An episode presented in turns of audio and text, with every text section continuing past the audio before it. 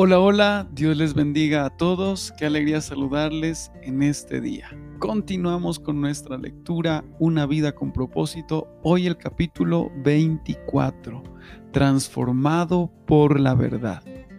Mateo 4:4 dice, las personas necesitan más que pan para vivir, tienen que alimentarse de cada palabra de Dios. La verdad nos transforma. El crecimiento espiritual es el proceso de reemplazar las mentiras con la verdad. Jesús oró, santifícalos por medio de la verdad. Tu palabra es la verdad.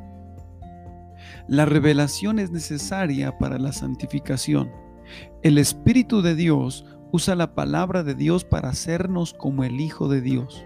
Para ser como Jesús, tenemos que llenar nuestras vidas con su palabra. La Biblia dice, a través de la palabra somos completados y moldeados para las tareas que Dios tiene para nosotros. La palabra de Dios es diferente a cualquier otra palabra. Está viva. Jesús dijo, las palabras que les he hablado son espíritu y son vida. Cuando Dios habla, las cosas cambian. Todo a su alrededor toda la creación existe porque Dios dijo. Él solo habló y todo empezó a existir.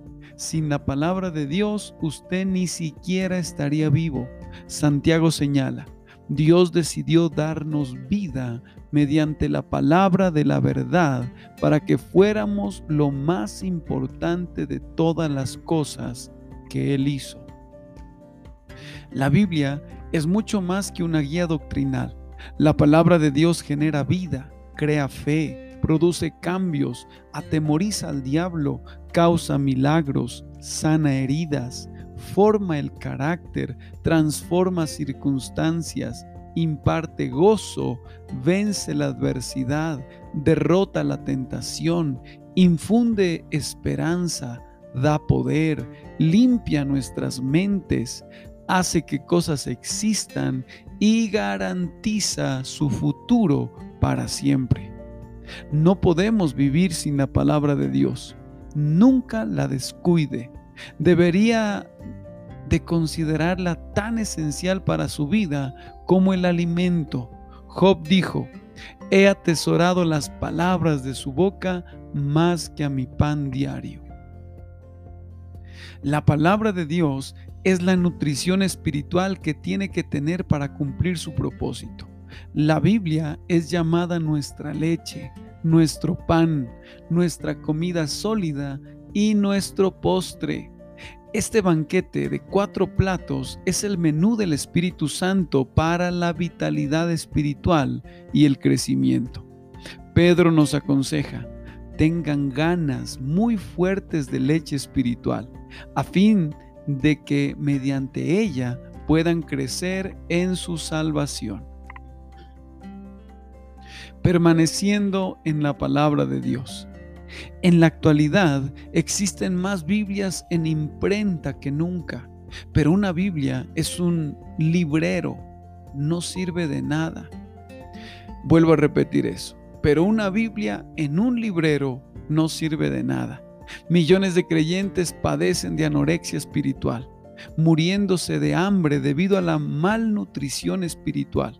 Para ser un discípulo robusto de Jesús, alimentarse de la palabra de Dios tiene que ser su primera prioridad. Jesús llamó esto permanecer. Él dijo, si permanecen en mi palabra, entonces son verdaderamente discípulos míos. En la vida diaria, permanecer en la palabra de Dios incluye tres actividades. Primero, tengo que aceptar su autoridad. La Biblia tiene que convertirse en el estándar autoritativo de mi vida. El compás en el que, confío que me dé dirección, el consejo que escucho para tomar decisiones sabias y el criterio fundamental que uso para evaluar todo. La Biblia tiene que tener siempre la primera y la última palabra en mi vida. Muchos de nuestros problemas ocurren porque basamos nuestras decisiones en autoridades inciertas. La cultura, todo mundo lo hace. La tradición, siempre lo hemos hecho así. La razón, parecía lógico.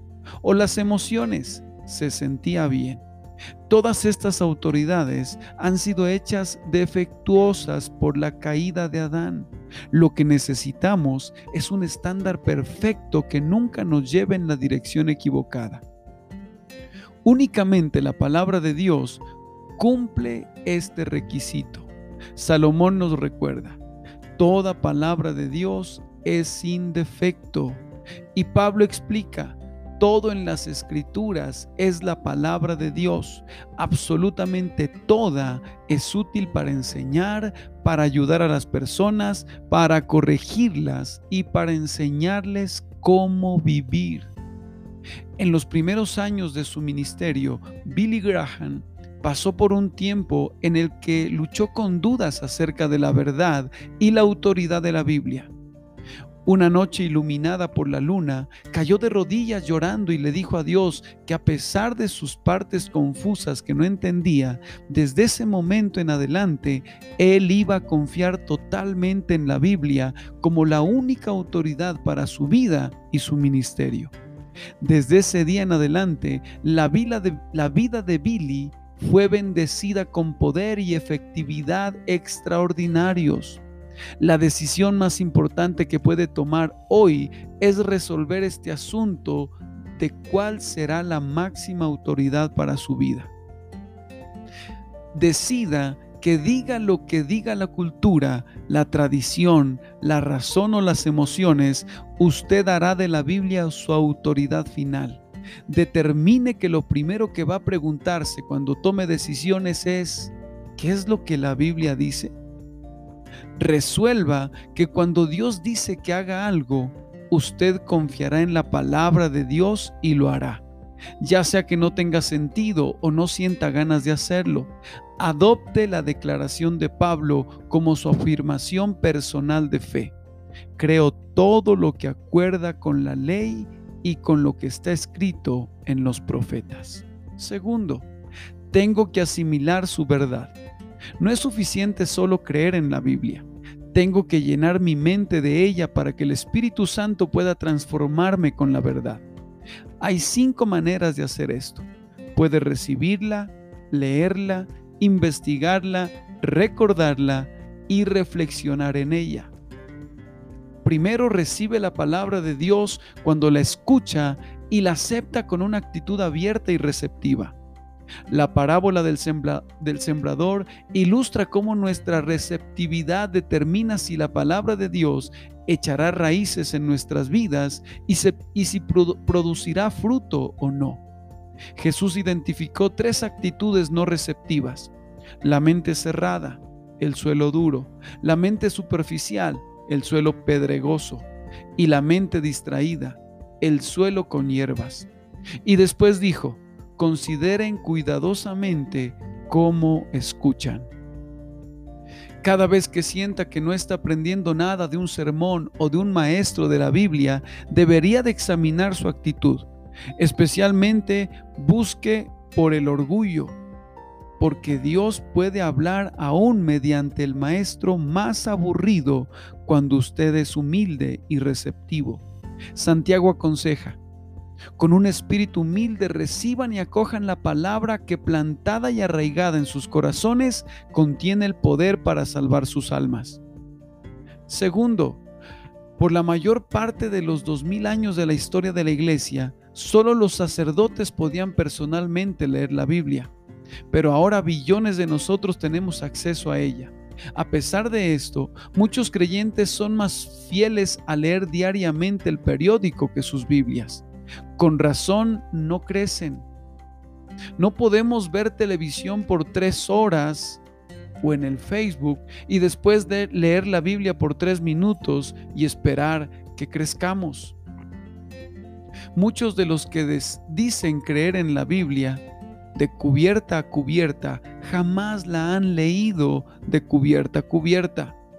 Pero si lee la Biblia por tan solo 15 minutos al día, se la leerá toda en un año, Si deja de ver un programa de televisión de 30 minutos diariamente y en cambio lee su Biblia, se la leerá toda dos veces al año.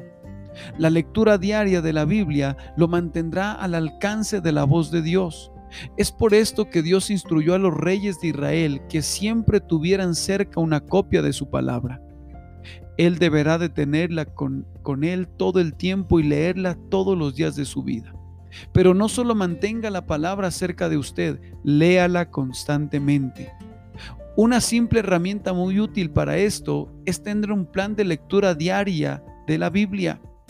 Lo prevendrá de andar leyendo la Biblia por todos lados arbitrariamente y de pasar por alto partes de ella. Si, le gustaría tener una copia de mi plan de lectura personal, vea el apéndice 2. Tercero, investigar o estudiar la Biblia es otra forma práctica de permanecer en la palabra. La diferencia entre leer y estudiar la Biblia es que envuelve dos actividades adicionales. Hacerle preguntas al texto y escribir sus descubrimientos. No ha estudiado realmente la Biblia si no ha escrito sus pensamientos en papel o en la computadora espacio no me permite explicar los diferentes métodos de estudiar la Biblia. Hay varios libros útiles y disponibles de métodos para estudiar la Biblia, incluyendo uno que escribí hace 20 años. Es el, el, secreto de un buen estudio de la Biblia, es simplemente aprender a hacer las preguntas correctas. Cada método usa diferentes preguntas descubrirá mucho más si se detiene a hacer preguntas tan simples como ¿quién? ¿qué? ¿cuándo? ¿dónde? ¿por qué? ¿y cómo? La Biblia dice, las personas verdaderamente felices son aquellas que cuidadosamente estudian la perfecta ley de Dios que hace libre a la gente y la continúa, continúan estudiando no olvidando lo que oyeron, sino que obedecen lo que la enseñanza de Dios dice. Aquellos que hacen esto serán hechos muy felices. La cuarta manera de permanecer en la palabra de Dios es recordándola. Su capacidad de recordar es un don de Dios. Quizás piense que tiene mala memoria, pero la verdad es que tiene millones de ideas, verdades, hechos y numerosos y números memorizados. Usted recuerda lo que es importante para usted. Si la palabra de Dios es importante, se tomará tiempo para recordarla. Existen enormes beneficios de memorizarse versículos de la Biblia. Le ayudará a resistir la tentación, a tomar decisiones sabias, a reducir su estrés, a aumentar su confianza en sí mismo, a ofrecer buenos consejos y a compartir su fe con otros. Su memoria es como un músculo. Cuanto más la use, más fuerte se le pone y memorizarse las escrituras se le hará más fácil.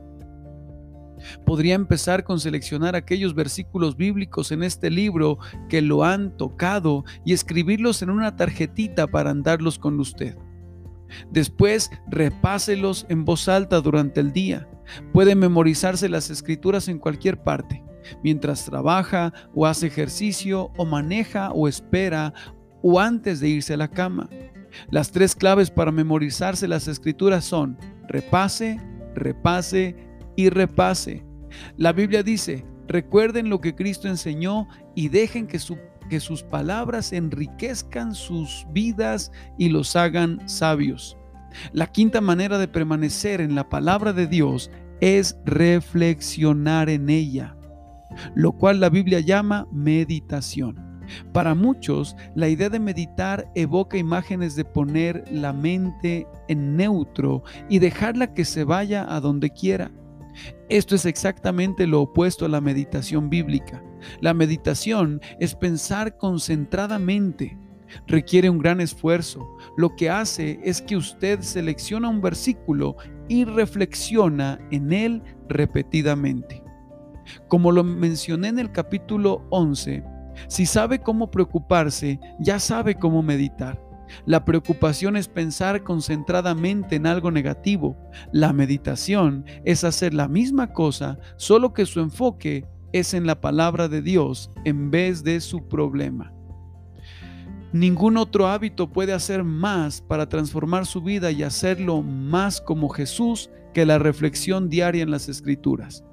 A medida que nos tomamos el tiempo para contemplar la verdad de Dios, reflexionando seriamente en el ejemplo de Cristo, somos transformados a su imagen cada vez con mayor gloria. Si, lee todas las veces que en la Biblia Dios habla acerca de la meditación, se quedará sorprendido de los beneficios que Él ha prometido a aquellos que se toman el tiempo para reflexionar en su palabra durante el día. Una de las razones por las que Dios llamó a David un hombre conforme a mi corazón, fue porque David amaba reflexionar en la palabra de Dios. Él dijo, ¿cómo amo tus enseñanzas? Pienso en ellas todo el día. La reflexión seria en la palabra de Dios es una clave para recibir respuestas de oración y el secreto de una vida exitosa. Tercero y último punto, tengo que aplicar sus principios. Recibir, leer, investigar, recordar y reflexionar en la palabra no nos sirven de nada si fallamos en ponerla en práctica. Tenemos que convertirnos en hacedores de la palabra. De todos, este es el paso más difícil porque Satanás lo pelea muy intensamente. A él no le importa que vaya a estudios bíblicos con tal de que no haga nada con lo que, con lo que aprende. Nos engañamos a nosotros mismos cuando asumimos que porque hemos oído o leído o estudiado la verdad, que la hemos internalizado, en realidad puede estar tan ocupado yendo a la próxima clase o seminario o conferencia bíblica que no tiene tiempo para implementar lo que ha aprendido. Se le olvida en camino a su próximo estudio. Sin la implementación, todos sus estudios bíblicos no sirven de nada. Jesús dijo, todo aquel que escucha estas palabras mías y las pone en práctica es como un hombre sabio que construyó su casa sobre la roca. Jesús también señaló que la bendición de Dios viene al obedecer la verdad, no de solo saberla. Él dijo, ahora que saben estas cosas, serán bendecidos si las hacen. Otra razón por la que evitamos la aplicación personal es porque puede ser difícil e incluso dolorosa. La verdad lo hará libre, pero primero puede que lo haga sentirse miserable. La palabra de Dios expone nuestros motivos, señala nuestras faltas, reprocha nuestro pecado y espera que cambiemos. Es la naturaleza humana resistir el cambio y por eso aplicar la palabra de Dios es un trabajo duro. Por esta razón es muy importante que discuta sus aplicaciones personales con otras personas. No puedo exagerar el valor de ser parte de un grupo de discusión de estudio bíblico. Siempre aprendemos de otros verdades que nunca aprenderíamos por nuestra cuenta. Otras personas le ayudarán a descubrir verdades que no ve y le ayudarán a aplicar la verdad de Dios en maneras prácticas. La mejor manera de convertirse en un hacedor de la palabra es la de escribir siempre un paso de acción como resultado de su lectura o de su estudio o de su reflexión en la palabra de Dios. Desarrolle el hábito de escribir exactamente lo que tiene intenciones de hacer. Este paso de acción deberá de ser personal. Lo envuelve a usted, práctico, algo que usted puede hacer y comprobable con una fecha límite para hacerlo. Cada aplicación tendrá que ver ya sea con su relación con Dios, su relación con otros o con su carácter personal. Antes de leer el próximo capítulo, pásese un rato pensando en esta pregunta. ¿Qué es lo que Dios ya le ha dicho que haga por medio de su palabra que todavía no ha empezado a hacer? Después escriba unas cuantas frases sobre acciones que le ayudarán a ponerse en práctica lo que sabe. Podría pedirle a un amigo que lo haga responsable de esto. Como dijo Modi, la Biblia no fue dada para aumentar nuestro conocimiento, sino para cambiar nuestras vidas. Un punto para reflexionar, la verdad me transforma. Un versículo para recordar, Juan 8, 31 al 32. Si continúan en mi palabra, son verdaderamente mis discípulos y conocerán la verdad y la verdad los hará libres. Una pregunta para considerar en este día. ¿Qué es lo que Dios ya me ha dicho por medio de su palabra que todavía no he empezado a hacer? Qué alegría compartir este capítulo con cada uno de ustedes. Si aún tú no te has inscrito a nuestro canal de YouTube, te invito para que vayas ahora mismo y te suscribas y le des clic a la campanita para que te esté eh, anunciando cada vez que subimos un video. Que Dios les bendiga y los sorprenda grandemente. Bendiciones.